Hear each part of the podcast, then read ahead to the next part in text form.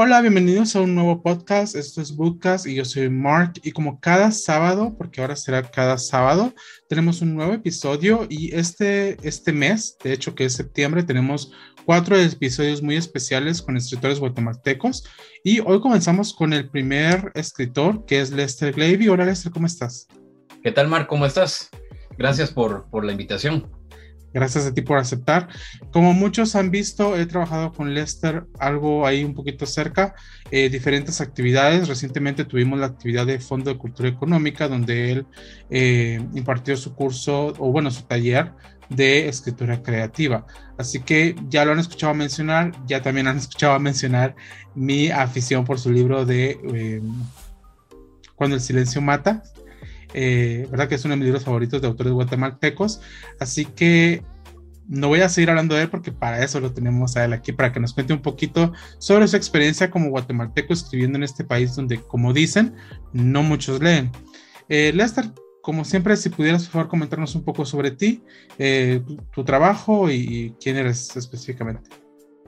Gracias, Mark. Eh, pues para dar un poquito de, de contexto para quienes no conocen, Em, pues yo hoy por hoy como escritor tengo ocho libros publicados.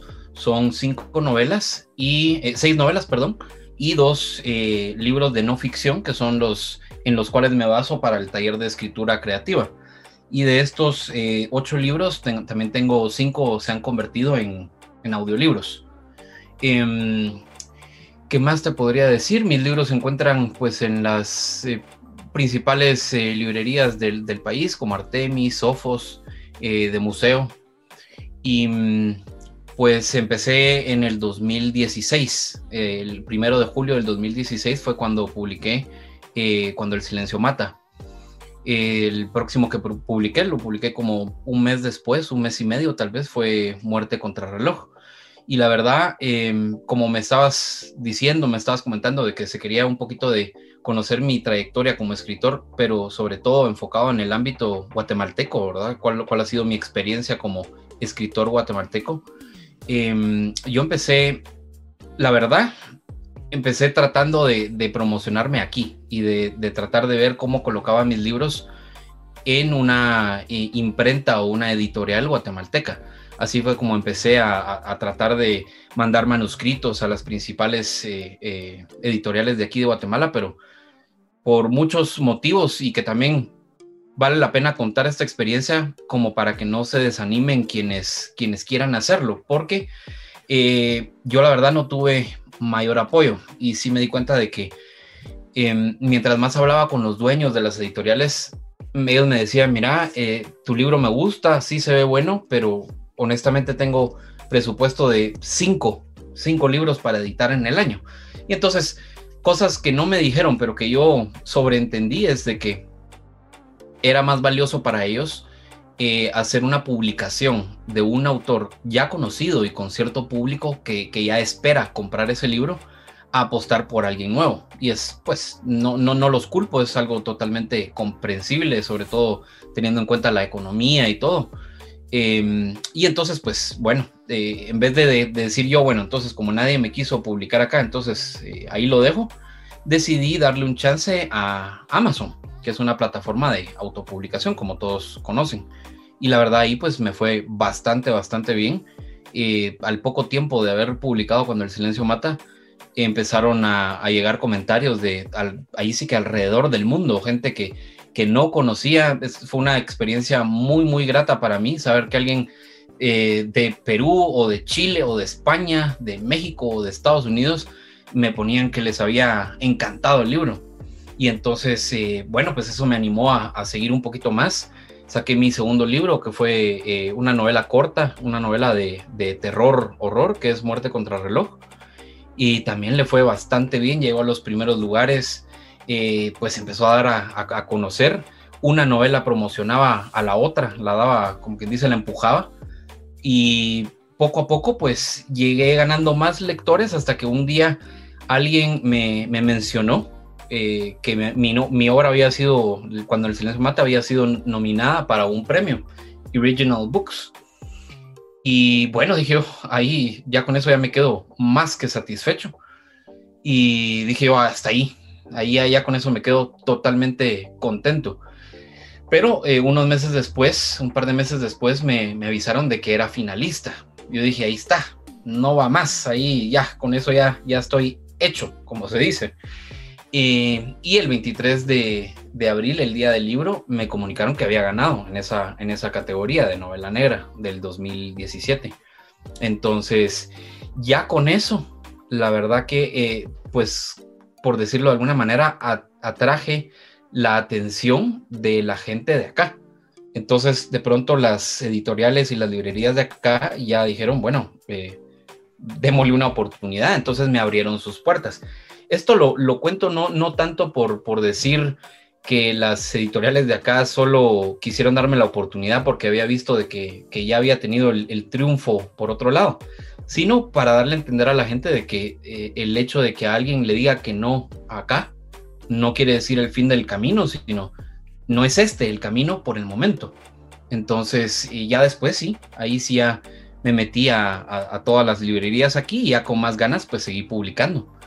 Y lo último, de lo último que fue, fue que un día me contactó una editorial eh, danesa con saga, con, con sucursal en España que se llama Saga Egmont y me compró los, los derechos para cinco de mis obras, para convertirlos en, en audiolibro. Entonces, básicamente, pues esa es mi, mi trayectoria. Eh, sí, a mí me gusta mucho tu historia, aunque como tú dices, no es como para decir, bueno, aquí nos otro lado, si aquí no nos dan oportunidad. Pero la verdad, y lamentablemente, corregime si estoy mal, la mayoría de personas que han logrado salir adelante han tenido que salir del país, buscar una oportunidad afuera del país. En este caso, tú, pues, buscar esta oportunidad en otro, otro país donde pudiera, pudieras publicar tu libro, ¿verdad? Eh, lamentablemente es la realidad porque aquí en Guatemala, como dices, necesitamos que otro país nos diga que algo es bueno, que algo de nosotros como guatemaltecos es bueno, para nosotros decir, ah, no, entonces sí es bueno. Sí. Lamentablemente ese es el caso, ese es precisamente el caso. Eh, eh, muchas personas eh, señalan eso siempre de que solo es algo, solo consideramos algo bueno cuando alguien de afuera ya nos dijo que es bueno y entonces ahí sí, ah, sí es lo nuestro, es Arjona, ¿verdad? Pero no, no era Arjona cuando nació aquí, sino cuando se hizo famoso en otro lado. Y sí, muchas personas se quejan de eso, pero ahí sí que es lo que hay. Muchas, eh, muchos conocidos me decían al, inicio, ah, es que lástima que si hubieras nacido en, en, Estados Unidos, si hubieras nacido en España, sí, ahí hay más oportunidades, pero también hay que ponerlo de esa manera, también hay mucha más competencia. Entonces, la verdad es que nunca es fácil, porque aún cuando uno tiene eh, muchas más editoriales y es un país donde se tienen más lectores, como por ejemplo España. Eh, también hay la cantidad de escritores que hay ahí, es, es increíble, es enorme. Entonces hay mucha, mucha más competencia. El punto es de que siempre hay que ir hacia adelante y buscar, si no es aquí, es en otro lado. Pero, pero si uno cree en eso, pues hacer que suceda. Y tener también una disciplina, porque escribir un libro se escucha fácil, pero no lo es. Y en este caso tengo entendido, tú al tener dos libros que pues ya tratan este tema de eh, más técnico de la escritura, ¿cómo fue tu experiencia adquiriendo esos conocimientos? Porque aquí en Guatemala, por ejemplo, solo para comentarte un poco, cuando yo empecé a estudiar literatura, muchos me decían, ah, es que entonces tú estudias literatura para ser escritor. Y yo, mm, no exactamente, porque al final no es para eso. Entonces la, mucha gente dice, ah, bueno, pero para ser escritor, ¿qué tengo que, que hacer? ¿Cómo es? ¿Qué conocimientos? Entonces, ¿cómo fue tu experiencia adquiriendo esos conocimientos para escribir? A mí me habría gustado mucho, la verdad. Eh, poder meterme en la universidad a una carrera que se llamara escritor profesional de, novelas, de ficción, por ejemplo. Pero lastimosamente eso es algo que no, no existe acá. Entonces, es sí, esa es una de las ventajas de, de esto, de ser escritor, pero a la vez que también es una desventaja, es precisamente eso. No hay una universidad a la que uno pueda ir, lo cual es una desventaja, pero a la vez también da la oportunidad de, poderse permitir esa carrera, porque sí hay medios para, poderla aprender por prácticamente gratuito o muy, muy barato, muy, muy barato a comparación de una carrera que si yo dijera, bueno, me quiero meter a estudiar medicina, o quiero ser abogado o arquitecto. Entonces, sí, eso es lo bueno de que uno realmente puede labrarse su propio camino, pero ese es también el, problema, como lo decía, como no hay un maestro, como no hay un pensum, como no nos están dando una fecha límite, como no nos están evaluando, entonces la gente pues eh, tal vez no lo hace. Eh, la verdad, yo, y yo creo que pensándolo así, ese es uno de los, de los inconvenientes más grandes que existe, no solo para los escritores noveles, eh, es decir, a los escritores que están empezando, aquí en Guatemala, sino en muchos, muchos lugares del mundo, es que, por ejemplo, si tenemos a tres personas que acaban de salir del colegio, uno dice, bueno, a mí me gusta, eh, no, me, no da miedo la sangre, me gusta, eh, pues, ayudar a la gente y me fascina todo esto, lo del cuerpo humano, entonces yo quiero ser médico. Viene otro, el segundo, y dice, bueno, yo desde chiquito Siempre me ha gustado armar eh, cosas con legos y tengo un sentido del espacio excelente y entonces quiero ser arquitecto. Y la tercera persona dice, yo leo mucho, me encanta la lectura, tengo una imaginación muy activa y tengo una buena idea, entonces quiero ser escritor. Pero el problema es de que la primera persona que quiere estudiar medicina viene y se mete a la universidad a estudiar medicina. El segundo, que quiere ser arquitecto, se mete a la universidad a pasar años estudiando para arquitectura. En cambio, la persona que quiere escribir se sienta y empieza. Ese es el, gran, gran problema. Porque también, no sé si pues es tu, tu forma de ver las cosas, tu parecer, pero sí el, el, parecer de muchas personas es que un escritor independiente tiene que ser malo. Y es por, ¿por, qué, por qué resulta ser eso? Porque muchos son malos porque precisamente nunca se dieron a la tarea de estudiar antes de. Dijeron, no, a mí me basta con tener una idea y haber, tener buena imaginación y haber leído muchos libros. Entonces, ya con eso yo creo que suficiente, pero no, no es así. Entonces, ese es el gran problema que existe con, muchas personas que quieren empezar a, estudiar. Y esto es una catarata que eh, ellos primero se sientan, tienen la historia supuestamente clara en mente, pero cuando abren la computadora, abren Word, ponen capítulo 1 y quieren empezar, se dan cuenta que es prácticamente una tarea imposible, pues.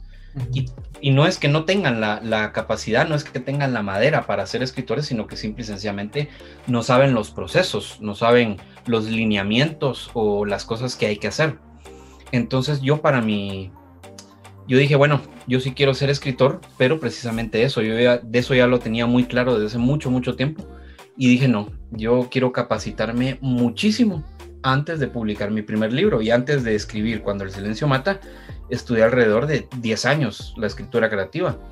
¿Cómo? Con, con videos de YouTube, tutoriales, con leyendo páginas de escritores, eh, por supuesto la fuente más grande de, todas, eh, eh, comprar libros de escritura, por supuesto, podcast, talleres presenciales, talleres online, talleres pagados, talleres gratuitos, de todo, de todo, y practicar, por supuesto. Y la lectura que nunca puede faltar porque es el, pues el motor, el alimento de todo, de todo escritor. Entonces sí, básicamente, antes de yo empezar a, poner mi primera palabra en la, en la página, sí estudié alrededor de, de 10 años. Ya después de eso, pues sí, ya, ya me di cuenta de que fue una labor mucho, mucho más fácil y ahí me di cuenta que sí había sido un camino correcto primero prepararse, porque yo he visto, he conocido muchos escritores que son noveles, o sea, que están empezando y me dicen, mira, yo con mi libro, este libro de 150, 200 páginas, me tardé 5 o 6 años. Yo con mi primer libro me tardé 3 meses, 21 días, de 336 páginas y lo que hace la diferencia no es de que yo tenga más imaginación o habilidad que ellos, sino que simple y sencillamente ya sabía el, proceso correcto, pues. Sí, no, y hay que aclarar algo, o sea, escribir no es como que haya una fórmula, digámoslo así, de que A, B, C, ya está, en el sentido como matemático, digámoslo así. No, ah, por supuesto, sí hay que tener creatividad, hay que tener un buen argumento en la historia, pero eh, yo siento que la escritura es muy compleja, al menos como yo lo he visto en mi carrera universitaria, sí, ya uno analiza las obras y uno dice, ala, ¿cómo se le ocurrió eso a este escritor, verdad? Pero si uno ve todas las, todas las novelas, todos los libros, todos tienen una estructura que es diferente, pero tienen una estructura. Y eso es lo que muchos escritores fallan cuando no tienen mucha experiencia escribiendo eh, pero como tú dices, ah, bueno, y como yo leo mucho, que por supuesto es necesario leer, pero no es lo suficiente como para decir, bueno, voy a sacar mi libro, sobre todo cuando hablamos de un libro publicado de manera independiente. Ya si te agarra Pink Random, ya eso es otra cosa. Y sí, de hecho, yo investigando en México, tengo entendido que existe una academia de escritores. Y digo, ¿para cuándo en Guatemala? Porque sí sería excelente. Digo, Guatemala tiene dos cosas muy bonitas, muy buenas y en abundancia café y literatura. Sí. La verdad que sí. Tiene gente que está dispuesta a escribir, a dejar el alma en el papel, pero falta mucho conocimiento en ese sentido. ¿Y qué recomendaciones nos podrías dar? En este caso, tú nos comentabas talleres, libros, eh, podcast. No sé si hay alguno que nos, algún podcast, algún libro el cual tú consultaste en, tu tiempo que nos puedes recomendar para una persona que está así en serio y que quiere comenzar a escribir un libro? Pues sí, hay varios. Eh, bueno, pero aquí hay un problema, que eso siempre es un problema para la gente. Eh, casi toda la información, y de hecho por eso me animé a hacer los libros de escritura creativa y los pilares de la escritura, que fue el segundo, porque casi toda la información siempre está en inglés. Entonces mucha gente, ese es algo que, siempre dicen, ah, no, pero yo sí necesito que sea en español. Y eso sí es un problema, porque la verdad, eh, no, no he encontrado muchos libros. Claro, por supuesto sí los hay, pero no la gran cantidad que, sí, que sí existe en, en inglés tanto en podcast como en libros. Por ejemplo, en libros yo te podría recomendar James Scott Bell, es, yo lo considero como que mi maestro virtual, es mi, maestro, no, no, él no me conoce a mí, pero yo por supuesto que lo conozco a él, he leído cada libro que él ha sacado, tiene, no sé, tal vez unos 15 libros acerca de, la escritura creativa que me ayudaron muchísimo, es, una muy buena fuente para, empezar, y él tiene su, página, también eh, tiene, tiene sus, sus artículos que saca de vez en cuando, puedes suscribir para que te manden al, correo lo nuevo y todo, pero más que todo sus libros. Y así como él hay, hay muchísimos. Está KM Wayland, es también una escritora muy buena que, sobre todo enseña muy bien todo acerca de los personajes. Te podría decir eh, Savannah Gilbo, que es eh, Fiction Writing Made Easy, que es eh, un podcast muy bueno también duran como 15 minutos, pero eso sí, como te digo, todo en inglés. Está The Well Story Podcast, eh, eh, Writing Excuses, todos esos son podcasts que la verdad hoy por hoy no me pierdo, porque sí, uno sigue, sigue capacitándose pues, entonces esa es una muy buena fuente. ¿Y mm, qué otra cosa te podría decir? Eh, en YouTube, como siempre, puedes encontrar prácticamente todo puedes poner eh, que quiero saber la, estructura de los tres actos para un libro y, te sale. Te sale mucha información. Y si sabes inglés, pues entonces ahí está. O sea, tenés de veras la, carrera ahí a tus pies para estudiarla. Si no, va a ser un poquito más complicado, pero no es imposible, pues. Sí, de hecho, no sé si sabías, pero por ejemplo, yo ahorita comencé a usar eh, algo que se llama Kindle Unlimited que es como... Suscripción de... Suscripción de Kindle. Y encontré, por supuesto, los pueden encontrar en físico, pero al menos aquí yo lo encontré eh, digital. Que, eh, por ejemplo, está esta editorial que se llama Alba Editorial y es en español. Eh, tienen toda una colección para aprender a escribir una novela. Entonces, por ejemplo, ah. tienen las estrategias del narrador, cómo escribir una novela, cómo desarrollar personajes y sería tal vez una buena opción para alguien que no habla inglés, solamente español, podría ser una buena opción. La verdad que, la verdad que, y a pesar de que pues están en español y es una conexión completa, siento que le falta todavía algunas áreas que cubrir, pero para comenzar y pues en caso tú que nos estás escuchando no, no manejas el inglés, porque sí, definitivamente en inglés abre puertas y ahora también abre libros, por lo que vemos, sí, definitivamente es necesario, pero, pero gracias por tus recomendaciones.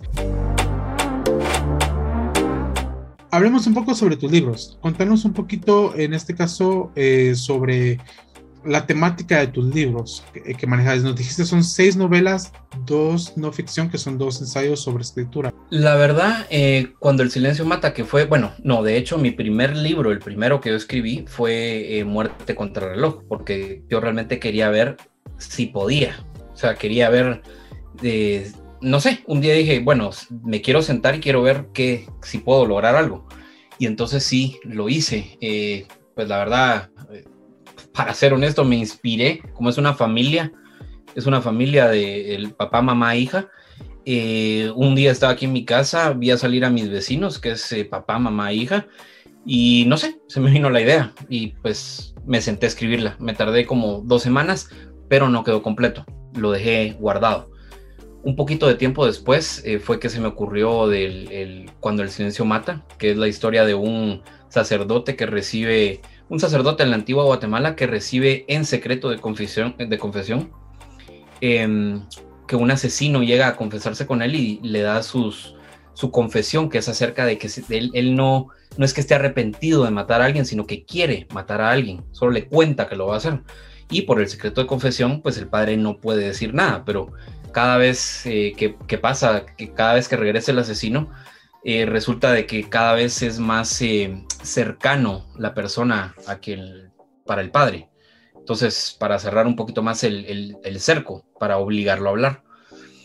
Eh, ese libro se me ocurrió pues un día viendo tele, la verdad. Eh, estaba viendo, mi esposa estaba cambiando canales y vimos así breve eh, una novela mexicana que decía algo así como, eh, ¿podrá eh, María Luisa guardar el Felipe de Luis, Luis Arturo? Descúbralo mañana a las 8. Entonces yo me quedé pensando, bueno, mañana a las 8 y 5 ya, ya saben todos el secreto. Entonces me quedé pensando qué podría ser lo suficientemente fuerte como para no poder revelar el secreto. Entonces me puse a pensar, bueno, abogado y cliente, médico y cliente, eh, psiquiatra, pero no, me quedé con, con este, con, con, la vía religiosa, porque realmente me puse a investigar de que no, que no había forma posible de que llegara a pasar. Entonces me pareció una muy buena idea, interesante, algo bastante interesante para un libro, y pues así fue como surgió cuando el silencio mata. Eh, después de ese, se me ocurrió entonces mejorar eh, muerte contra el reloj, porque uno de los grandes consejos que siempre hay por ahí para, para impulsar la carrera del primer libro es lo más pronto posible sacar otro, para que la gente diga, ah, bueno, él no, no solo tiene uno, él, él, tiene ya dos libros, él no es la primera vez que lo hace, él como que sí sabe de, de, qué va esto, pues entonces, y al, al final de un libro puedes poner... Eh, enlaces de compra para el otro, para que se, para que se conecten. Entonces me pareció una buena idea y pues lo pulí. El siguiente fue El Cazador de Historias, que fue un, es mi libro más largo, tiene 556 páginas y ese sí me tardé bastante porque la verdad fui interrumpiendo mucho el, proceso, tenía mucho que hacer en ese año, me tardé casi un año escribiéndolo.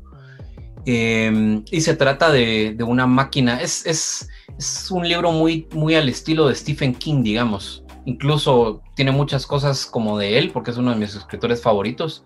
Sucede en Maine, que es donde vive Stephen King, y es de una máquina de escribir que todo lo que se escribe en ella se hace realidad. Y entonces esa máquina cae en manos de un escritor frustrado que está buscando desesperadamente un nuevo hit que lo, que lo devuelva, porque él ya está como quien dice, olvidado por la gente. Entonces eh, escribe una historia que todo el poblado va a pasar eh, cada día durante los próximos siguientes siete días por los pecados, por los siete pecados capitales y que cada vez va a ser más. Entonces es un libro, pues la verdad me gustó bastante escribirlo, es eh, uno de mis favoritos porque tiene mucho, pues de plano de todos los, de todos los pecados, eh, pues violencia, eh, gula, lujuria, todo, ira, de, de, todo. El siguiente que hice fue la guía de escritura creativa y más que todo lo hice como para recordarme lo que había aprendido, para que no se me olvidara. Así empezó el proceso. Quise un día hacer un como que un compendio de todo lo que sabía para que no se me olvidara. Y entonces ya, pues puestos, dije, bueno, se puede transformar en un libro para que la gente aprenda. Entonces ahí fue como nació la guía de escritura creativa, que básicamente es como un vistazo general de toda la carrera de escritor desde el inicio hasta la publicación. Claro, son 146 páginas, no puede ser que, leyendo ese libro ya sabes escribir y todo lo que hay que saber de la escritura, porque por supuesto se, necesita mucho más, pero creo que sí brinda un, muy buen panorama.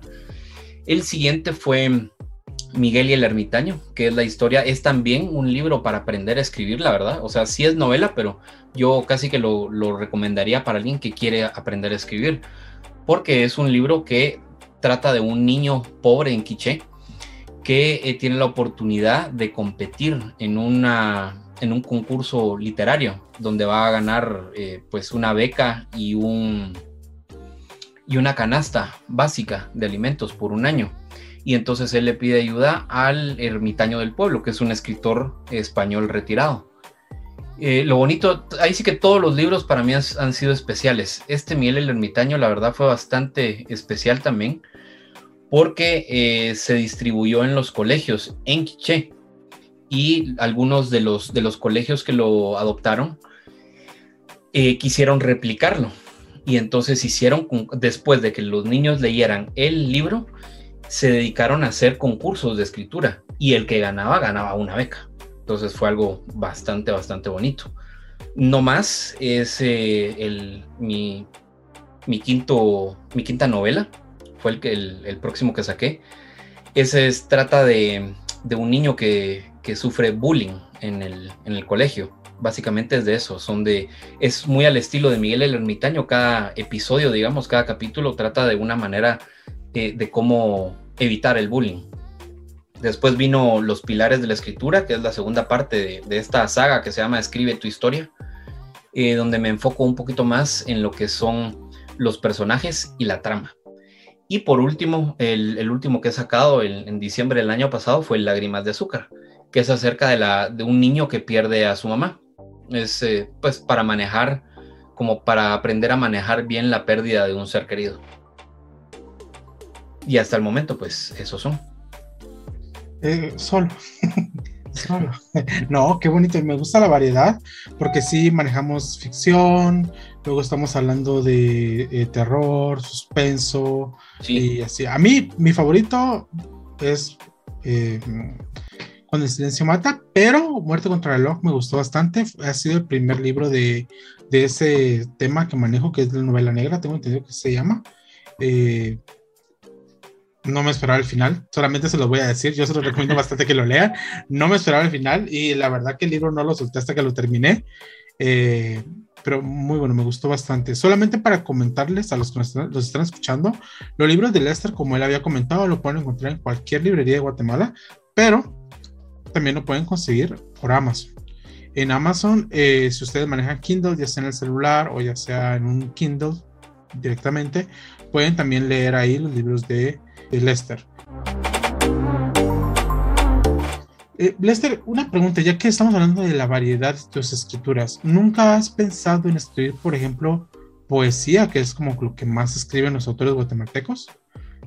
No, la verdad no. No. Es un género que, para empezar, o sea, con mucho respeto a quien lo escribe, eh, no, bueno, no tengo que decir nada malo, la verdad, eh, pero no me gusta. No, no, no, me gusta agarrar un libro y, no sé, eh, analizar las frases o ver lo bonito que son. Yo sé que, que, sí tiene mucho público y, tiene su, su, gracia, como quien dice, pero no, a mí nunca me ha gustado leerlo y entonces, por lo tanto, nunca me ha llamado la atención escribirlo también. Aparte que sí creo, eso sí, que a la hora que uno está escribiendo narrativa, o sea, cuando uno está escribiendo una novela, novela, siempre hay algo de poesía, siempre hay eh, frases que uno tiene que pensar.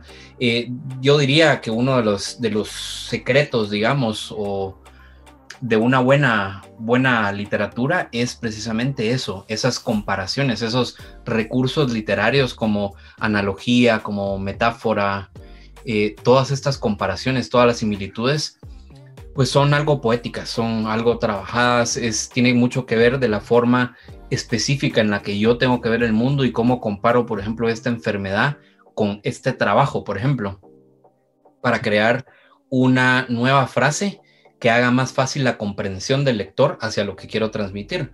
Y sí, en muchos casos son algo que, que podría llamar yo como algo como tipo poesía, pues entonces, pues sí.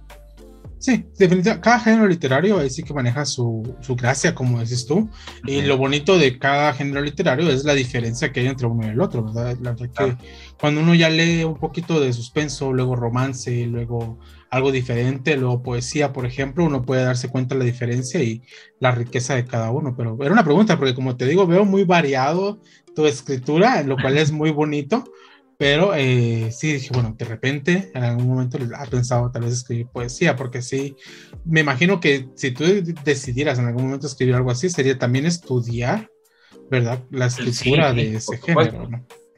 Eso es bonito.